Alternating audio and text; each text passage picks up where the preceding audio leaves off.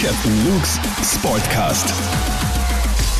Herzlich willkommen zu einer neuen Folge von Captain Luke Sportcast und heute habe ich einen wirklich Special Guest. Es gibt ja immer wieder ähm, diverse Profisportler, meistens Profifußballer. Jetzt habe ich einen Profi-Telefonisten.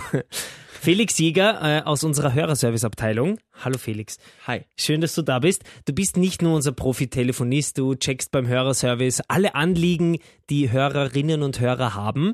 Das heißt, wenn sie dich anrufen, Musikwünsche haben, Gewinnspiele checkst du, du bist einfach der Mann für alles. Absolut richtig, ja. Und nicht nur das, darüber hinaus bist du ein absoluter Sport- und Fußballexperte.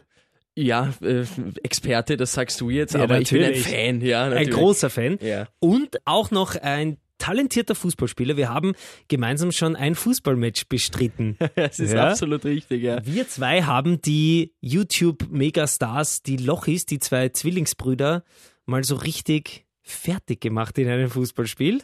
Ja, wir haben äh, sie überzeugend geschlagen und ich habe auch einen der Lochis überzeugend zum Arzt Außer- befördert. Außer Gefecht gesetzt. Es gab einen kleinen, prinzipiell erzählen wir mal, es gab ein Fußballmatch, die Lochis gegen das Team Krone Hit und wir haben, ich weiß gar nicht mehr wie viel, 6-3 oder sowas, Sechs extrem drei, glaube ich. hoch. Sechs, sechs, vier, irgendwie sowas. gewonnen. Am Wiener Viktoriaplatz haben wir gespielt. Du warst äh, bisschen hinten der Staubsauger, Schrägstrich Mittelfeldmotor und ich war vorne und ich glaube, wir haben alle sehr gut harmoniert und haben die dann äh, nach Hause geschickt. Du hast einen kurz danach ins Krankenhaus geschickt. Ein Zusammenstoß der Sonderklasse Knie an Knie. Du bist nur weitergelaufen und hättest fast äh, das nächste Tor geschossen. Er ist liegen geblieben mit schmerzverzerrtem Gesicht und musste dann abtransportiert werden. Ich weiß gar nicht, ob es Heiko oder Roman war. Wie war die Situation aus deiner Sicht?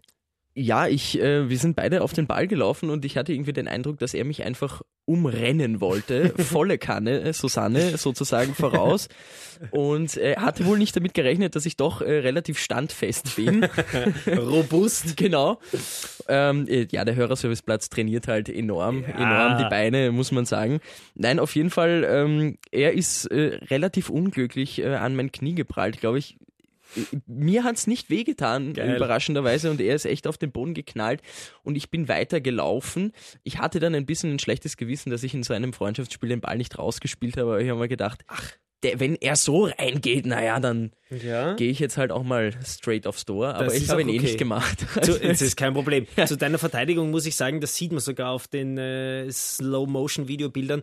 Er ist in deinem Rücken erst zu Boden gegangen. Das heißt, du hast gar nicht gesehen, dass er verletzt am Boden Okay, lag. sehr gut, sehr gut. Also, ich hatte schon alle Wir verkaufen das jetzt einfach mal so. ja, was seine jungen Fans auch anging, dass ich da vielleicht irgendwelche Ja. Angriffe Nein, bekomme nach dem Spiel oder An so. dieser also, Stelle natürlich gute Besserung, falls es immer noch nicht verheilt ist. Genau, ja, es tut mir sehr leid. Das passiert. Das passiert dem Genau, Besten. ich hoffe, es geht dir besser und deine äh, eure Tournee findet geplant statt und ähm, Kapitel X, Ja. glaube ich. ja, also Felix, wir haben am Feld schon überzeugt. Jetzt versuchen wir hier ähm, im Podcast zu überzeugen. Du bist ja ein großer Fußballfan. Ist äh, die österreichische Bundesliga eigentlich dein Interessenspunkt Nummer eins? Oder ich glaube, das ist eigentlich fast ein bisschen zu wissen. Du schaust, schielst ein bisschen nach Deutschland, oder? Ja, ich schiele ein bisschen nach Deutschland. Ich weiß nicht, ob ich das jetzt hier erwähnen sollte, dass ich auch eigentlich Deutscher bin. Aber 100 Prozent oder 50? 100% Deutscher sogar. Jesus Christus, hätte ich das gewusst. Das hört man gar nicht, Nein, gell? es ist okay. Nein, wirklich. Ja, nein, ich bin in Köln geboren, in der Tat. Kölsche. Genau, äh, Kölsche Jung. Und ähm, ich bin aber kein Köln-Fan. Ja, ich bin halt nicht in Köln aufgewachsen. Ich bin eigentlich in Österreich aufgewachsen. Aber das erste Fußballspiel, das ich im Fernsehen in der Tat gesehen habe, war ein Spiel von, jetzt werden mich alle hassen, Oh Gott. Bayern München Gegen? äh, gegen Oder Werder wurscht. Bremen damals. Aha, ich verstehe. Das war das erste Bundesligaspiel, das ich gesehen habe und überhaupt mein erstes Fußballspiel. Und seitdem bin ich irgendwie Bayern-Fan. Mhm. Ähm, Also das sind jetzt mittlerweile eigentlich 19, 20 Jahre, glaube ich. Wirklich wahr. Seit Genau. Anfang an Bayern-Fan. Genau, also kann mir auch fast keiner sagen, dass ich Erfolgsfan bin, weil ich bin auch durch ein paar Tiefen gegangen mit dem Mhm. Okay. Verein. Also ja. du bist auch nicht dieser typische Bayern-Fan, weil er einfach David Alaba cool findet, der seit Jahren dort performt und deswegen Bayern-Fan ist. Nein, ich war in der Tat schon äh, vor David Alaba Fan. Ich war auch in Zeiten von Lucio, Roy Mackay. Lisa Mehmet Scholl. Ja, ja, das waren alles noch. Oliver Was für Kahn. Namen. Oliver Kahn. Was Olli für ein Kahn. Name. Ja. Herrlich.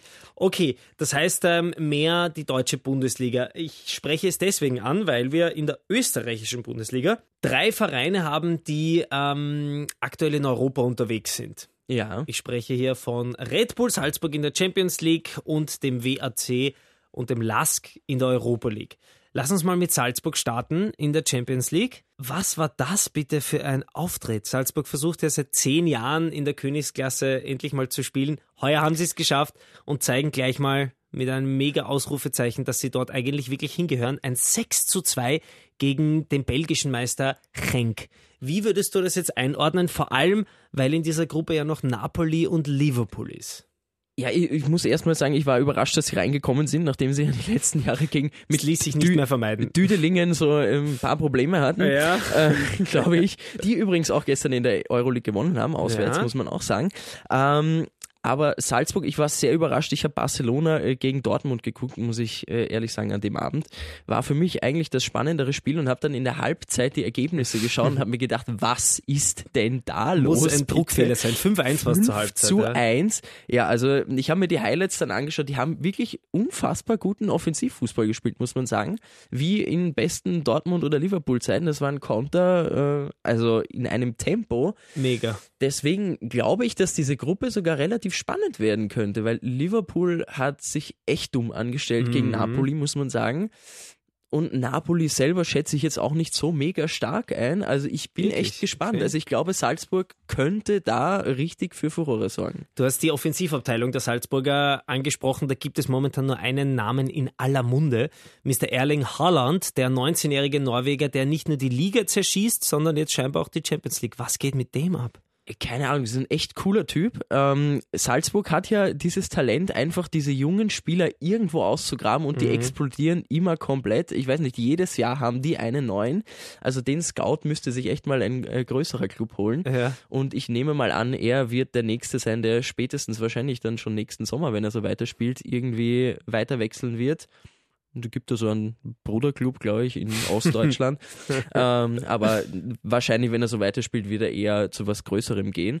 Aber der ist echt, echt super. Ich habe nur gesehen, seine Interviews sind jetzt, also er sagt nicht so viel, gell? Ja, wobei ich finde, er ist voll sympathisch eigentlich. Also in der österreichischen Bundesliga zumindest, das verfolge ich mehr als du wahrscheinlich, hat er bei seinem ersten Hattrick gesagt, er nimmt jetzt den Ball mit nach Hause, weil das ist jetzt seine Freundin, also die ah, Freundin ah, okay. Ersatz und mit dem Ball wird er kuscheln in der Nacht. Und einfach für einen 19-Jährigen mega sympathisch sympathisch, weil der haut sich überall rein, der ärgert sich bei jeder Chance, die er vergibt, der ist so torhungrig. Und noch zu diesem Scouting wollte ich sagen, das Orge bei Salzburg ist einfach, sie holen, glaube ich, die Spieler immer in so einer Phase, wo sie extrem gut unterwegs sind, aber eben noch nicht so weit, dass sie sagen, sie gehen gleich zu einem Riesenclub, sondern sammeln hier mal Erfahrung, holen sich hier Spielpraxis und zerbomben alles. Und der wird, ich habe ja immer gesagt, schon im Winter, aber wahrscheinlich spätestens nächsten Sommer, schätze ich mal auf die Insel gleich wechseln. Viele sagen, dass er nach England gehen wird und dort abgehen wird. Also mit 19 Jahren muss ich sagen, da war ich in einer anderen Phase. Respekt, ja. Also ja. gut, England ist äh, ja klar ein Thema. Du glaubst eher Deutschland. Glaubst du, geht zu Leipzig? Ich, ich weiß es nicht, da die ja, glaube ich, einen relativ guten Deal haben untereinander mhm. und Leipzig eine relativ gute nächste Stufe für ihn wäre. Ich glaube, England könnte als direkt nächster Schritt schon ein bisschen heftig sein, je ja. nachdem, wo er hingeht. Wenn er jetzt zu Chelsea oder Menu oder sowas geht, das könnte auch ein bisschen schwierig sein. Da könnte mhm. er auf einmal viel auf der Bank sitzen. Leipzig ist jetzt nicht so schlecht, aber natürlich, Salzburg spielt dieses Jahr auch in der Champions League. Ne? Also von daher, er hat ja die große Bühne schon. Ne? Er kann sich ja da beweisen. Mal schauen, wie er gegen Liverpool und Napoli spielt. Ja. Nein, ich bin schon gespannt. Ich, ich finde die, die Gruppe sehr offen noch dazu, weil eben Napoli Liverpool 2-0 besiegt hat ist es doch nicht so dieser Durchmarsch äh, von Liverpool, der amtierende Champions League-Sieger, den sich wahrscheinlich jeder vorher erwartet hat, und Salzburg im Kampf um Platz 2. Jetzt sehe ich Salzburg schon weiter vorne, weil äh, Liverpool hat ganz wichtige Punkte liegen lassen, wobei man sagen muss, sie haben auswärts gespielt gegen Napoli. Ja. Das war vielleicht jetzt nicht das eingeplante Drei-Punkte-Spiel, aber trotzdem sollte Liverpool in der Gruppe eigentlich alles gewinnen. Ja, sollten sie eigentlich schon. Ähm, vor allem auswärts. Mannschaften unter Jürgen Klopp waren jetzt auswärts auch nie so schwach, äh, was ich glaube ich in Erinnerung habe. Also ich glaube, die haben auch zu Dortmunder Zeiten Bayern in München gerne mal geschlagen. Mhm. Also äh, Klopp hat kein Problem eigentlich mit Auswärtsspielen. Ich war sehr überrascht, dass die 2-0 verloren haben. Vielleicht sind die echt noch nicht in Form, aber ich glaube, die kommen noch. Also Liverpool hat so eine Mannschaft, da kommt schon noch was. Also ich glaube, Platz 1 geht nur über Liverpool, aber Platz 2 für Salzburg, denke ich, deutlich drinnen. Also das schaffen sie, glaube ich. Österreichischer so Sicht können wir da optimistisch sein. Äh, gleich in den Kalender eintragen, 2. Oktober ist das Duell und zwar in Liverpool. Da bin ich schon sehr, sehr gespannt. Da wird ja. sich dann wirklich weisen, wie weit Salzburg ist und ob sie Königsklassenreif sind oder vielleicht doch noch ein bisschen brauchen. Wir dürfen gespannt sein. Ja, ich meine, ist jetzt auch keine Schande, wenn du dann einmal in Liverpool ein bisschen was auf den Deckel kriegst. Gell? Also das kann passieren. Gut, dann wechseln wir von der Champions League äh, zum etwas kleineren, aber nicht weniger wichtigen Format, vor allem auch für Österreich, die Europa League. Und äh, da würde ich sagen, starten wir mit einer Mannschaft aus Österreich, die seit vielen, vielen Jahren oder sagen wir in den letzten drei, vier Jahren extrem gut arbeitet und viele Fortschritte macht, nämlich der Lask. Äh, Lask war ja vor ein paar Jahren überhaupt noch in der zweiten Liga, allerdings da auch immer unter den Top 3, Top 4 und auch jetzt in der Bundesliga performen die wirklich mega. Also in dieser kurzen Zeit äh, der Bundesliga jetzt wieder einen Startplatz in Europa. Da wird einfach extrem gut auch gearbeitet und das zeigt sich jetzt auch in der Europa League mit einem 1-0 Heimsieg gegen Rosenborg Trondheim. Die Gruppe für die Lasker mit äh, PSV Eindhoven und Sporting Lissabon jetzt ein bisschen eine durchwachsene. Ich finde, da kann man gar nicht sagen, wer aus dieser Gruppe wirklich mega Favorit ist. Wie würdest du die Chancen für den Lask einschätzen, in der Europa League zu überwintern? Schwierig zu sagen, wie du schon sagst, die Gruppe ist extrem schwer einzuschätzen. Ja, äh, PSW Eindhoven ist auch so eine Mannschaft, holländische Mannschaften sind teilweise extrem gut, mhm. offensiv auch meistens sehr gut, aber manchmal bringen sie auch einfach nicht das auf den Platz, was sie sollten. Ja. Und Sporting Lissabon ist sowieso ein absolutes Rätsel für mich. Die waren früher eigentlich immer Champions League Mannschaft. Mhm. Und Dauergast ein, sogar. Ja, ja, und seit ein paar Jahren läuft es bei denen irgendwie nicht mehr so. Von daher, also Sporting schätze ich nicht so gut ein. Also ich glaube, der Lass könnte da auch. Ja, es ist schwierig zu sagen. Also PSW ist für mich dann doch vielleicht noch der Favorit in der Gruppe. Äh, aber Platz zwei für den Lask würde ich sagen, ist drinnen. Ja, also. Aber ich, ich tue mir da extrem schwer bei der Gruppe, muss ich sagen. Also ich habe das Spiel, ich habe das Spiel nicht gesehen, ich habe mir nur die Highlights angesehen. Man muss natürlich auch erwähnen, beim Lask ein ehemaliger Bayern-Spieler, Trainer, bitte. ähm, äh, ist der Erfolgsfaktor natürlich schon äh, im Programm. Ja, sehr gut. Du redest von Valerian Ismail. Genau, ja. genau, ja. Ähm, war jetzt nicht die größte Aktion bei Bayern, ähm, aber er war, glaube ich, ganz gut, wenn ich mich erinnere. Also ich weiß nicht, wie lange er bei Bayern gespielt hat, um ehrlich zu sein. Ich glaube drei, vier Jahre. Das können aber, wir herausfinden. Ja. Transfermarkt. Live-Recherche. Ja, natürlich, da kenne ich nichts. Valerian Ismail. Habe ich fix falsch geschrieben. Ah, da haben wir ihn schon. Karriereende auf jeden Fall. Let's see. Mr. Valerian Ismail ist ähm, 2005, 2006 von Bremen zu Bayern und ist dann 2007, 2008 von Bayern zu Hannover. Ah, okay, also war er doch nur zwei Jahre ja, dort. Zwei ja. Jahre, aber ja, unfassbar viele Bundesligaspiele. In der ersten deutschen Bundesliga 113 Spiele, DFB-Pokal auch 18, in der Champions League 15 Spiele, damals in diesem UEFA Cup noch auch 16 Spiele. Also ein, ein Mann, der definitiv eine mega Karriere hinter sich hat. Ja, durchaus solider Verteidiger gewesen, muss man, muss man sagen. Und er macht es als Trainer anscheinend wirklich gut. Das ist, ist cool zu sehen, so viele ehemalige Spieler oder noch relativ junge Spieler auch jetzt als Trainer. Also da gefällt mir der Trend. Jedenfalls sind wir auch da natürlich sehr euphorisch, dass äh, der Lask diesen drei Punkte zu Hause gegen Trondheim einfangen konnte und sind sehr optimistisch. Die spielen dann in zwei Wochen am 3. Oktober auswärts gegen Sporting Lissabon. Die mhm. absolute Mega-Überraschung aus österreichischer Sicht war eindeutig der Auswärtssieg von Wolfsberg in Gladbach. Also Borussia Mönchengladbach empfängt daheim RZ Pellets Wolfsberg und das Endergebnis 4 zu 0 für den WRC. Ich glaube, diese Wettquoten gab es gar nicht, weil sich niemand vorstellen hätte können, dass man darauf so wetten kann. Was war das bitte für eine Partie? Ich habe keine Ahnung. Also ich verstehe es auch überhaupt nicht. Ja. Gladbach war einfach ein kompletter Totalausfall. Das mhm. muss man einfach sagen. Also diese zwei Standardtore vom WRC, da standen die Verteidiger irgendwo. Und ich glaube, bei dem dritten Tor, das war auch wieder ein grandioser Abspielfehler. Also es war echt eine Katastrophe, aber man muss sagen, Wolfsberg hat die Dinge halt einfach konsequent reingemacht. Mhm. Und haben hinten echt nichts zugelassen. Also es war einfach gut gemacht. Das erste Euroleague-Spiel, glaube ich, insgesamt für Wolfsberg. Der Geschichte, ja. Ja. Also Applaus. Also echt, Applaus, echt richtig gut gemacht. Ich ja. sage nur Ballbesitz, Verteilung. Gladbach hatte 69 Prozent und WRC 31. das sagt schon äh, zum Spielverlauf prinzipiell mal einiges aus. Aber es ist einfach die Effizienz im Fußball, weil du jede Mannschaft kommt wahrscheinlich zu den drei Chancen im Spiel oder drei bis vier. Und wenn du die machst und der Gegner nicht, gewinnst. So leicht ist es oft erzählt. Aber zum Beispiel der Lask hatte unendlich viele Chancen und äh, oder mehrere Chancen, die gewinnen nur 1-0. Ja, die hatten sehr, sehr viele große Chancen und das war dann irgendwie symptomatisch, dass sie dann durch irgendwie ein Hüfttor irgendwie reingegurkt Ja, dann doch noch das James 1 Holland. machen, genau, aber alles andere kriegen sie nicht in der Kiste unter. Also ja, kurios, aber das ist halt der Fußball, deswegen ist er ja auch so geil. Muss Genau. man einfach sagen. weil doch noch in der heutigen Zeit so viel Unerwartetes passiert. In der Gruppe mit WRC und Gladbach auch noch AS Roma und Istanbul Başakşehir. Die kenne ich jetzt nicht, aber Roma kennen wir und die sind eigentlich auch, äh, sage ich mal, Top 2 dieser Gruppe, also erster oder zweiter Fix, haben auch 4-0 gewonnen und auch für den WRC wird es im nächsten Spiel gleich richtig ernst, auch am 3. Oktober. Nämlich empfangen sie da zu Hause die Italiener. Glaubst du, wird das eine Megaklatsche oder können sie da auch ein bisschen überraschen? Ich glaube, sie könnten da durchaus überraschen. Ja, ähm, die Italiener sind jetzt nicht schlecht. Ja, Rom ist keine schlechte Mannschaft, aber man kann sie schlagen. Ja, also ich erinnere mich auch an Champions League Spiele, in denen die Roma 6 oder 7-1 auf die Mütze gekriegt hat, zu Hause. Ja, also Rom ist jetzt vor allem defensiv, glaube ich, auch keine Macht. Also wenn äh, Wolfsburg die Chancen wieder so reinmacht wie jetzt gegen Gladbach, kann das durchaus was werden. Würde ich schon sagen. Also sie sind in der Gruppe auch nicht zu unterschätzen. Gladbach nach gestern, für mich sehe ich da nicht mehr viele Chancen. Das ist irgendwie relativ, äh, relativ äh, schlimm für mich als deutschen Fußballfan. Und ja, zu Başakşehir hier kann ich leider auch nichts sagen, außer dass der, glaube ich, mal Samuel Eto'o gespielt hat. In seinen letzten Jahren Kann mit sein. 37 oder sowas Ja. hat er da, glaube ich, noch drei Tore reingegurkt. Aber die sind für mich, die werden nichts werden. Ja, also es wird, glaube ich, zwischen Wolfsburg und äh, Rom sogar um den ersten Platz gehen. Sage ich jetzt einfach mal. optimistisch, das gefällt mir. Also aus österreichischer Sicht eine Mega-Woche.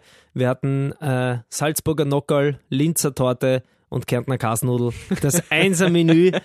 Also war wirklich geil. Hoffen wir, dass das so weitergeht. Wir blicken nochmal kurz äh, zur Champions League und jetzt sprechen wir sie an. Deine lieben Bayern, aktuell Tabellenführer. 3 zu 0 gegen Roter Stern Belgrad. Im Parallelspiel äh, Olympiakos Piraeus gegen Tottenham nur ein 2-2. Äh, Bayern wieder mal mit einer Duselgruppe, würdest du sagen, oder nicht?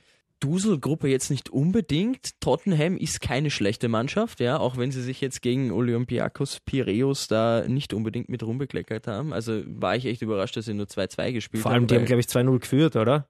Eine, ah, ich glaube, es war immer 1-0. Wieder mal hier 1-1 Recherche. Harry Kane in der 26. Na, und dann Morata mit 2-0. Echt war Kurz vor der Pause das 2-1 und dann kurz nach der Pause, 10 Minuten nach der Pause, das 2-2. Also auswärts 2-0 Wahnsinn. führen, da kann man sich dann schon mal zu 10 eigentlich hinten reinstellen. Ja, könnte man schon. Also ich hatte jetzt Tottenham auch nicht als eine defensiv so katastrophal schlechte Mannschaft in Erinnerung, dass die da gegen Olympiakos echt noch zwei Tore bekommen. Das war sehr überraschend. Ähm, also es ist keine Duselgruppe für mich, ja. Also Platz 1 ist alles andere als gefestigt, würde ich sagen, für die Bayern, aber die ersten zwei Plätze müssen es einfach sein, ja. Das ist der Anspruch, das muss drin sein und das werden sie auch schaffen. Auch wenn mich ihr Spiel nicht wirklich überzeugt hat, muss ich Ja. leider sagen. Also 3-0 liest sich besser, als es war. Also, ich war echt nicht überzeugt. Das waren echt Chancen vergeigt ohne Ende. Abspielfehler katastrophal teilweise. Also, die hatten echt Glück, dass das kein besserer Gegner war teilweise, weil sonst hätten sie auch ein paar Gegentore reingekriegt, glaube ich.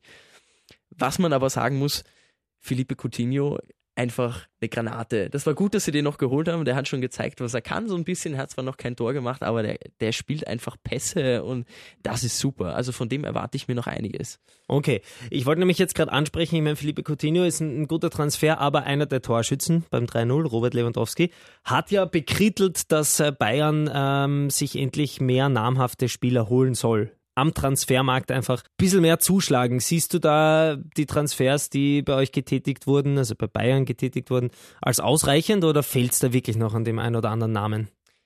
Man muss sagen, sie haben am Anfang der Transferperiode oder davor schon echt die Fehler gemacht, dass sie Namen nach außen rausgeplaudert haben, ja, Mhm. und die sie dann nicht bekommen haben. Ja, also ich erinnere mich da an so einen 18-Jährigen von Chelsea, Herr Hudson Odoi, von dem man monatelang gesagt hat, ja, den wollen wir unbedingt, den holen wir.